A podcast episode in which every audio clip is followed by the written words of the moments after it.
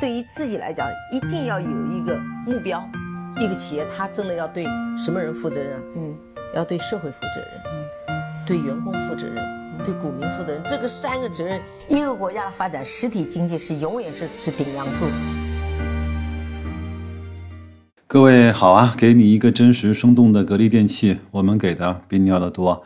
这一期呢，我们依然来去收听和分享格力的股东大会，最后一部分呢也比较短，十分钟不到。那是董明珠呢在介绍其中的一个议案，就是各个岗位人员的这种调整啊。那他也是反复的强调，我们也是希望有人来监督我们，我们一定要依法的去治理我们这个格力电器啊。他也是讲了，就是我们不怕别人来挑刺儿，我们不会让别人来跟我们同流合污。这个呢，其实就是我们一直说的格力的董明珠呢，她其实是。比较有这个道德洁癖的，她容不得眼睛里面揉半点沙子。当然，在股东会上这个环境和场合呢，她是不会去讲望京东的那个事情的，但是她一定会说，我们不允许我们的。管理层利用股价去牟利，我们不允许我们的管理层去做违法乱纪的事情。当然，他也不允许管理层甚至是高瓴资本啊来去做欺压或者是欺骗股东的这些事情。所以，我觉得在这些听完了之后，我们逐渐的就会强化对格力电器或者是对董明珠一个最直观的认识。我觉得，无论它的业绩高或低，股价波动或者是在风还是在鼓。它至少呢，是我们一直拿得住、吃得下、睡得香的这样的一家公司。我觉得这样的公司对我们来说是非常非常有价值的。你不要以为这个其他公司给你赚了钱，但是真当它出事儿的时候，你会发现你赚了点钱根本抵挡不住你所受的惊吓，或者是你本金的灭失。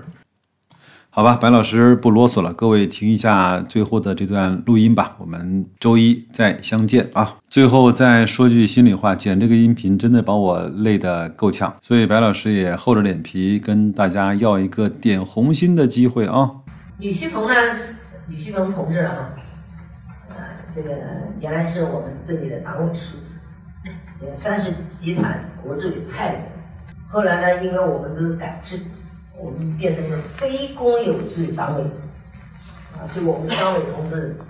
在格力十七年离开的，在格力店待了十七年，我把他推到集团去，啊，推到市里去干了四年，结果又回来了，啊，回来呢是从疫情开始回来的，啊，当时我觉得必须要强化疫情管理，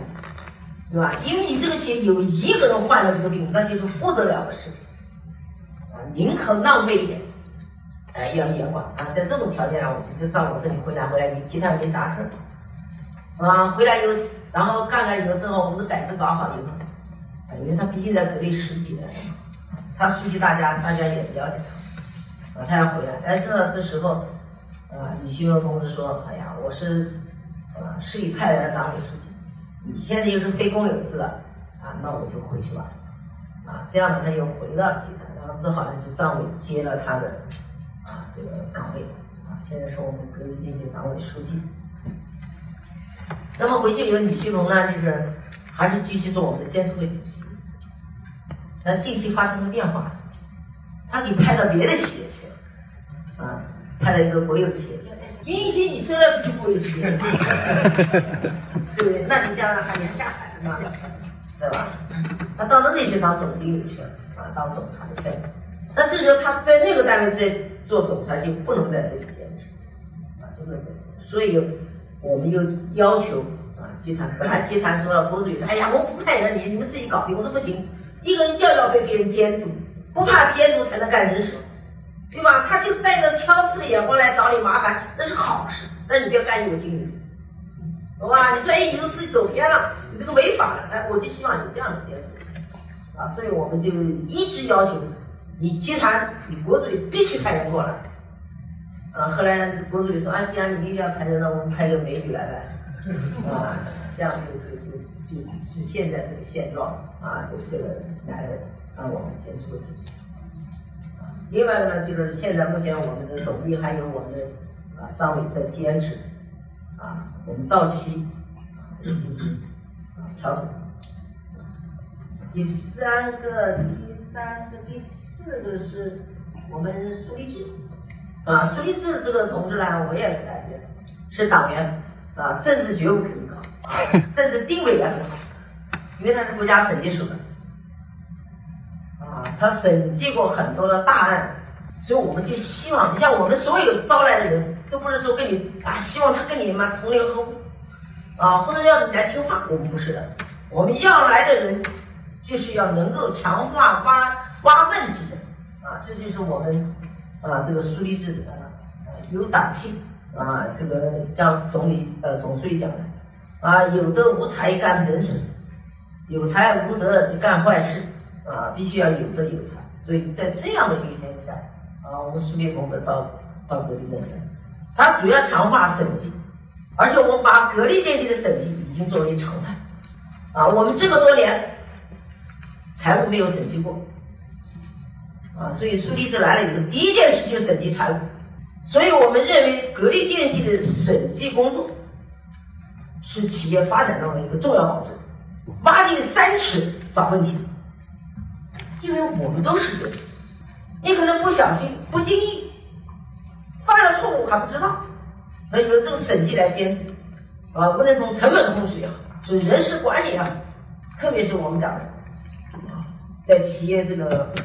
生产采购体系、生产体系啊，整个可以讲方方面面都要审计，所以我们今年要加大什么审计力度，而且我们几个板块要加人，一个是法务加人，一个审计部门加人，这两个部门我们就现在目前来说非常重要啊。今年我们法务部啊，刚才我们的李